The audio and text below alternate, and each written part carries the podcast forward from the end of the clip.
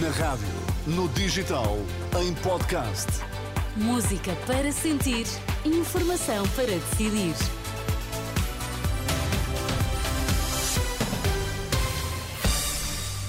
Vai começar o Jornal das 11. Pedro Queiro, que notícias é que estão em destaque agora? Debate entre os oito partidos com assento parlamentar marcado pelas eh, soluções de governo. O que é que se vai fazer depois do dia 11 de março? Também a situação na, na justiça e na saúde. O PS insiste que vai viabilizar um governo da AD minoritário num cenário de maioria de direita, mas eh, voltou a ficar sem resposta por parte do PSD, que continua sem esclarecer se viabiliza ou não um governo socialista. Posições assumidas no debate com os candidatos de todos os partidos, com representação parlamentar emitido pela RTP e que vamos dissecar já a seguir na edição da noite. Na cidade espanhola de Valência prosseguem as buscas no prédio que ardeu ontem. Eh, segundo os números atualizados pela polícia, há nesta altura nove mortos confirmados e 15 feridos. As autoridades acreditam que já não haverá mais desaparecidos. Ainda assim, vai prosseguir a inspeção aos escombros.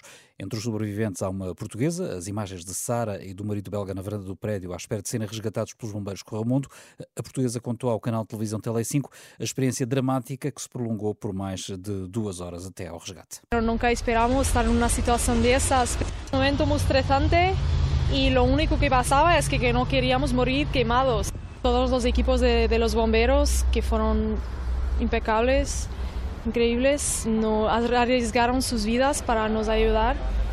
Testemunho de uma portuguesa sobrevivente do incêndio que ontem destruiu o complexo habitacional de 14 andares em Valência, em Espanha. A Ministra da Defesa diz que é inaceitável a ideia de ter militares na rua a manifestar-se num Estado de direito democrático, numa reação à ameaça dos militares, eh, que exigem tratamento idêntico às forças de segurança em relação aos subsídios de risco. Helena Carreiras eh, considera que quem defende o país não pode ser fonte de insegurança e de desestabilização. Uma tomada de posição por escrito da Ministra enviada à agência Lusa, horas depois eh, do chefe do Estado-Maior da Armada se ter pronunciado no mesmo sentido.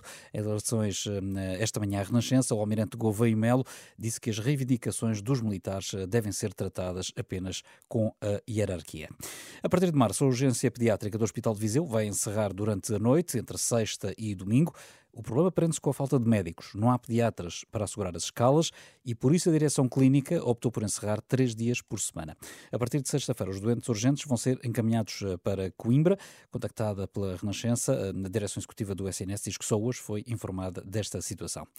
A Frente Cívica defende que a Comissão Nacional de Proteção de Dados se deve pronunciar sobre o envio de propaganda política aos eleitores eh, que vivem no estrangeiro.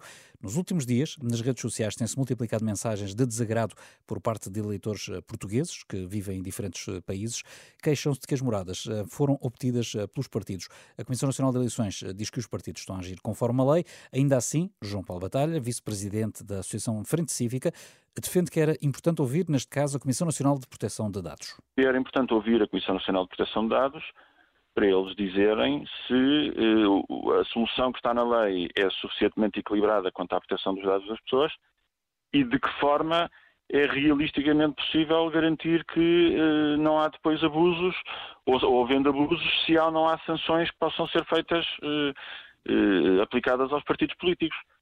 João Paulo Batalha, da Frente Cívica, ouvido pelo jornalista Miguel Marques eh, Ribeiro. Atenção que a meteorologia colocou sob aviso vermelho, que é o mais grave, sete distritos por causa da agitação marítima. Em Lisboa e Leiria, o aviso prolonga-se até amanhã às seis da tarde. Antes, às três, baixa para laranja o aviso em Braga, Viana do Castelo, Porto, Aveiro e Coimbra. Os sete distritos eh, vão ficar sob aviso laranja, o segundo mais grave, pelo menos durante o dia de domingo. Já a seguir, a edição da noite.